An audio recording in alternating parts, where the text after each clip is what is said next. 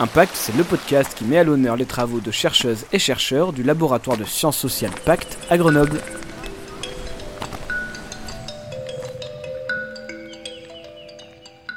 Bonjour à toutes et à tous et bienvenue dans ce nouvel épisode de Impact, le rendez-vous du laboratoire de sciences sociales Pacte à Grenoble. Un mercredi sur deux, retrouvez un nouvel entretien de 15 minutes avec un ou une chercheuse. Dans ce septième épisode, c'est Thomas Reverdy, sociologue des organisations et membre de l'équipe de recherche régulation APACT, qui va vous présenter sa récente étude sur l'adaptation des entreprises de l'industrie à la crise de la Covid. Thomas Reverdy, bonjour. Bonjour Émilie. Vous avez donc euh, écrit un article sur les perturbations des activités, le développement du télétravail dans un monde où l'activité matérielle et les outils numériques coexistent. Est-ce que vous pouvez nous expliquer un peu quel est le secteur de l'économie sur lequel euh, portent vos recherches? Alors, euh, on a eu, au moment du début de la crise du Covid, un certain nombre de chercheurs qui s'intéressent euh, aux organisations ont immédiatement identifié euh, une problématique de recherche autour du télétravail. Et il y a pas mal de collègues qui se sont mobilisés sur ce sujet-là. Et étant moi-même enseignant, chercheur dans une école qui est orientée vers le monde industriel, qui s'appelle Génie industriel, qui est une des écoles de Grenoble-INP, je me suis posé la question, Qu'en est-il euh, des perturbations liées à la crise euh, du Covid-19 dans le secteur industriel et logistique? Est-ce qu'il y a des spécificités euh, propres à ce secteur? Et en particulier, comment l'injonction au développement du télétravail peut être pris en compte dans ce secteur? Je me suis appuyé tout d'abord sur euh, l'accompagnement de 25 élèves en apprentissage que j'avais en cours de sociologie des organisations au même moment. Donc, en fait, j'aurais demandé de travailler dans le cadre du cours sur l'adaptation de l'organisation dans laquelle ils étaient en apprentissage. Je me suis appuyé aussi sur des stagiaires en formation continue, puisque j'enseignais aussi à des, de la formation continue. Donc euh, là encore, euh, plus d'une vingtaine de personnes pour aussi euh, les interroger sur les adaptations de leur organisation. Puis ensuite, j'ai réalisé une dizaine d'entretiens et, puis organisé un atelier de quatre dirigeants de deux heures, donc avec un, cabinet de conseil qui s'appelle Mectrax, qui a, qui a, aussi participé à cette étude. Est-ce que vous pouvez nous raconter un peu quelles sont les interprétations que font dans un premier temps les organisations du secteur industriel? Alors, effectivement, dans la, euh, au, cœur de, la, crise, en particulier le premier confinement, mais en fait, le problème a continué à se poser et se pose encore hein, aujourd'hui, qui est comment euh, les uns et les autres, euh, on interprète la, la, situation, comment on interprète les consignes de sanitaires dans des situations très concrètes, sachant que de, plus, ces consignes sont évolutives puisqu'elles sont elles-mêmes associées à la situation sanitaire. Et donc, euh, les organisations euh, industrielles, comme toutes les autres organisations, ont été confrontées à ces difficultés-là d'interprétation, de, transposition à des situations de travail très concrètes. Par exemple, la, question s'est posée, évidemment, quelle est une activité de travail essentielle hein, euh, la, la, question s'est posée pour ces activités commerciales de distribution, et mais évidemment, elles ont été assez rapidement reprises par les salariés dans d'autres situations de, travail industriel en disant, mais finalement, est-ce que notre activité est essentielle ou pas? Est-ce que l'on devrait la poursuivre ou est-ce qu'elle devrait être euh, arrêtée hein? Je pense au secteur du bâtiment, par exemple, hein, qui a été fortement, euh, avec des conflits extrêmement forts sur euh, l'interprétation de cette, expression. Un autre exemple assez intéressant, ça a été le conflit autour des entrepôts d'Amazon qui ont poursuivi la distribution de produits considérés à ce moment-là comme non essentiels au risque évidemment de la santé au travail des employés des entrepôts d'Amazon ou des livreurs. Le tribunal de Nanterre avait pris euh, une injonction à Amazon d'arrêter les livraisons euh, de produits euh, non essentiels. Toujours à propos de ces difficultés d'interprétation, on peut aussi ajouter les difficultés d'anticipation et de projection. Euh, beaucoup d'entreprises ont, eu des craintes importantes sur leur chiffre d'affaires euh, pour euh, l'année 2020 et donc elles ont adopté une stratégie visant à contenir les, coûts de main-d'œuvre et l'ensemble de leurs dépenses. Elles ont, pour certaines d'entre elles, réduit les contrats de prestations externes, ou d'autres ont eu recours massivement au chômage technique, y compris pour des activités qui peuvent être des activités de long terme. Et donc, euh, ainsi, elles ont pu beaucoup réduire leurs charges pour pouvoir euh, faire face ensuite potentiellement à, des pertes de chiffre d'affaires, qui, n'ont pas eu d'ailleurs euh, toujours eu lieu, hein, puisqu'il y a eu un rebond économique assez net dans, dans l'industrie au, au, cours de la période juin, juillet, août, et puis ensuite à rentrée évidemment. bien sûr, rebond pas dans toutes les activités. Hein. Il y a des activités qui ont été durablement impactées, bien sûr l'aéronautique, mais dans d'autres activités, au contraire, hein, on a vu une augmentation, comme par exemple tout ce qui est fabrication de, de produits utilisés dans le domaine du numérique. Et finalement, donc, qu'est-ce que nous disent tous ce matériaux que vous avez pu fouiller et comment finalement est-ce que les perturbations liées à la crise de la Covid, elles se caractérisent dans le monde industriel et logistique? Alors, effectivement, il y a de très nombreuses sources de perturbations. Il y a des sources de perturbations qui viennent des exigences sanitaires sur le lieu de travail. Certaines entreprises ont arrêté euh, leur activité au moment de la décision du confinement, donc euh, en mars 2020. Et ensuite, euh, il y a des perturbations qui sont liées à des mesures indirectes, hein, comme par exemple le fait que les écoles ont fermé, donc beaucoup d'adultes sont retrouvés en nécessité de garder leurs enfants.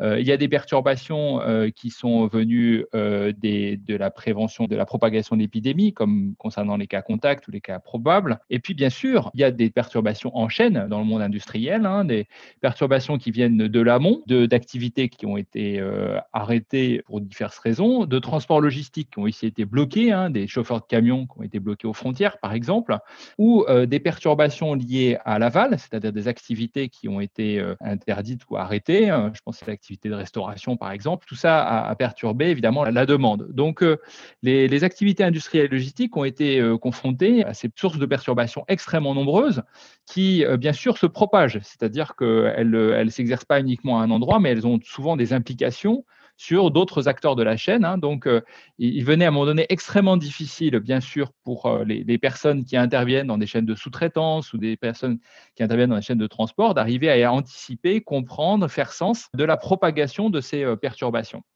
Et justement, euh, le monde euh, industriel, euh, c'est pas vraiment un monde qu'on imagine en télétravail. Est-ce que vous pouvez nous raconter un peu quel est le, rapport au numérique et comment est-ce qu'il est possible de télétravailler finalement dans le monde industriel?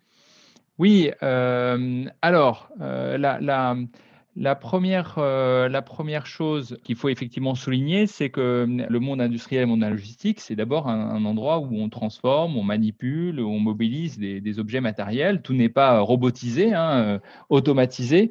Et donc, euh, il y a effectivement forcément des gens qui travaillent sur place. Ça, c'est absolument indispensable, qui travaillent sur place ou qui travaillent comme les, les, livreurs, par exemple, qui peuvent être amenés à travailler aussi à distance, mais en, suivant les flux matériels. Donc, tous ces travailleurs-là sont souvent dans les évolutions du monde industriel un petit peu rendues plus invisibles parce que euh, finalement, beaucoup de ces activités sont un peu encapsulées dans des systèmes numériques. Quand vous passez vos commandes sur Internet, vous manipulez beaucoup euh, d'outils numériques finalement, euh, vous ne voyez que par l'intermédiaire du numérique le cheminement de votre marchandise. Et puis à un moment donné, vous avez au final une interaction avec un livreur, mais vous n'avez vu personne de tout ce processus.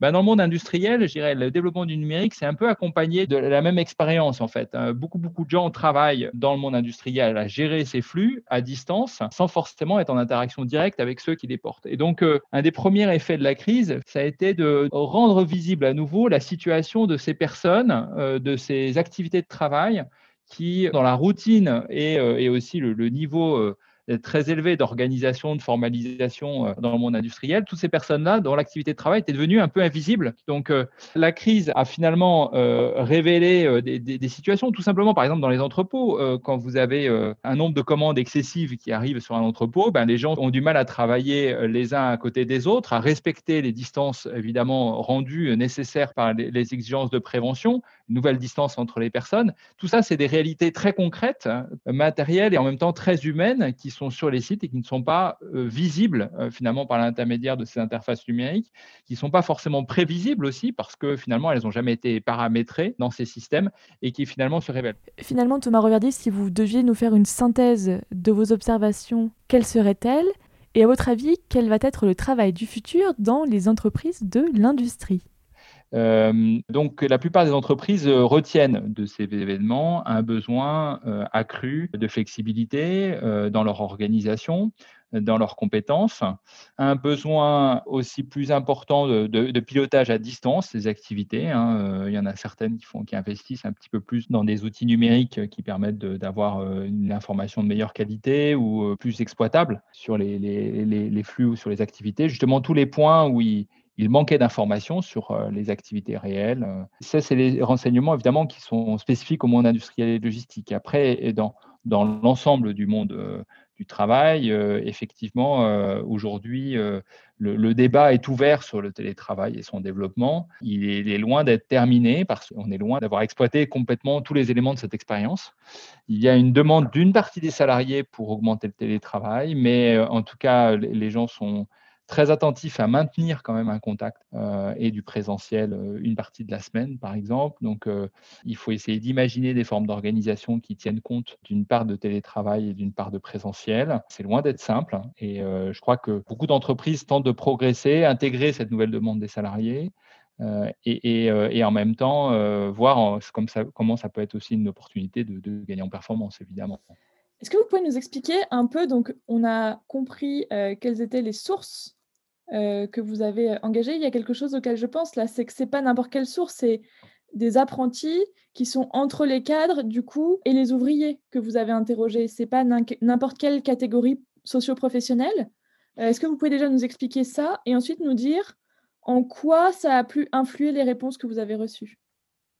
Oui, vous avez tout à fait raison. Il y a des limites énormes dans cette recherche. En particulier, euh, je n'ai pas eu accès du tout hein, à des personnes, euh, par exemple, euh, qui ont des statuts d'employés ou, d'ouvriers. Donc, j'ai essentiellement des gens qui ont des statuts intermédiaires, plutôt techniciens ou cadres. Évidemment, c'est une limite énorme. Et l'expérience vécue côté ouvrier, je ne l'ai simplement obtenue qu'à travers l'expérience des interactions qu'avait avec eux cette population que j'ai pu interroger. La première chose qu'on peut souligner, c'est ce que j'évoquais à propos de visibilité, invisibilité, finalement, on s'aperçoit que ça s'est accompagné aussi d'une autre expérience. Comme il a fallu départager euh, lors de la, du premier confinement, les salariés qui devaient absolument rester travailler sur place et puis ceux qui pouvaient travailler à distance. Hein, euh, puisque l'injonction au télétravail était extrêmement forte hein, et en plus, les entreprises euh, craignaient que leur responsabilité soit engagée s'ils maintenaient euh, sans justification des salariés sur place sur les sites, eh bien, euh, les entreprises prenaient énormément de précautions et non, non, euh, une grande, grande partie du personnel, y compris le personnel de support aux moyens de production, sont retrouvés en télétravail. Par exemple, les apprentis, beaucoup d'apprentis avec lesquels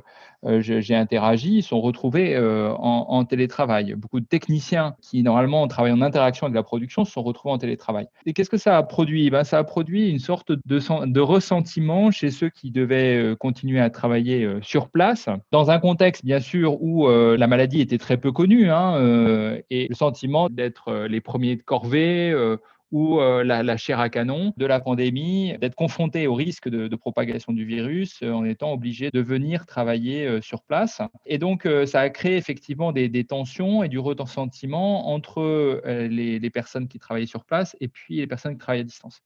Évidemment, ce ressentiment c'est un peu atténué au fur et à mesure, d'abord parce que beaucoup de, ces métiers et fonctions support sont revenus travailler sur place assez vite, et puis ensuite parce que les gens qui travaillaient en, en usine ou en atelier étaient parfois aussi conscients euh, des difficultés rencontrées en télétravail pour, pour ceux qui, restaient télétravailler. Donc, effectivement, ensuite, sur une plus longue période, évidemment, il y a eu de plus en plus une demande, une partie des, salariés pour revenir travailler sur place pour, pour surmonter éventuellement des, problèmes de, motivation, besoin de convivialité, aussi besoin d'apprentissage. Hein, chez, les jeunes euh, techniciens, par exemple, euh, ils ont bien vite compris que euh, la, distance, c'était aussi perdre des opportunités de socialisation et, d'apprentissage. Et donc, ont très vite souhaité pouvoir revenir sur les sites de production. Comment cette crise de la Covid, elle a affecté vos travaux et vos manières de travailler?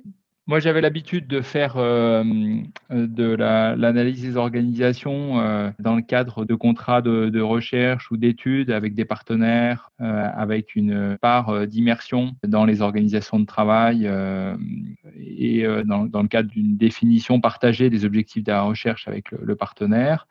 Là, il a fallu être un petit peu plus opportuniste, euh, accepter des méthodes un petit peu moins euh, balisées, euh, avec un petit risque évidemment de validité des résultats produits. Pour l'instant, je suis un petit peu interrogatif, c'est-à-dire que je ne sais pas trop si le résultat de, de cette recherche sera exploitable dans des revues scientifiques. Par contre, ce que j'ai tenté de faire tout au long de cette période, c'est de, rendre visible par un article dans The Conversation ou dans des, euh, des, notes publiées euh, sur euh, LinkedIn rendent visibles des résultats intermédiaires, certes fragiles, mais, mais, mais qui peuvent être intéressants pour le lectorat.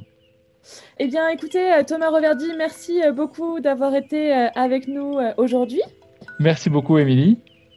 Je rappelle que vous êtes sociologue des organisations et membre de l'équipe de recherche-régulation au laboratoire Pacte. Impact saison 2, épisode 7 avec Thomas Reverdy, c'est déjà terminé pour aujourd'hui. N'hésitez pas à nous mettre un commentaire et 5 étoiles sur Apple Podcast ou à nous écrire un petit mot sur les réseaux sociaux. À très vite dans Impact, le podcast du laboratoire Pacte qui laisse la parole à ses chercheurs et chercheuses.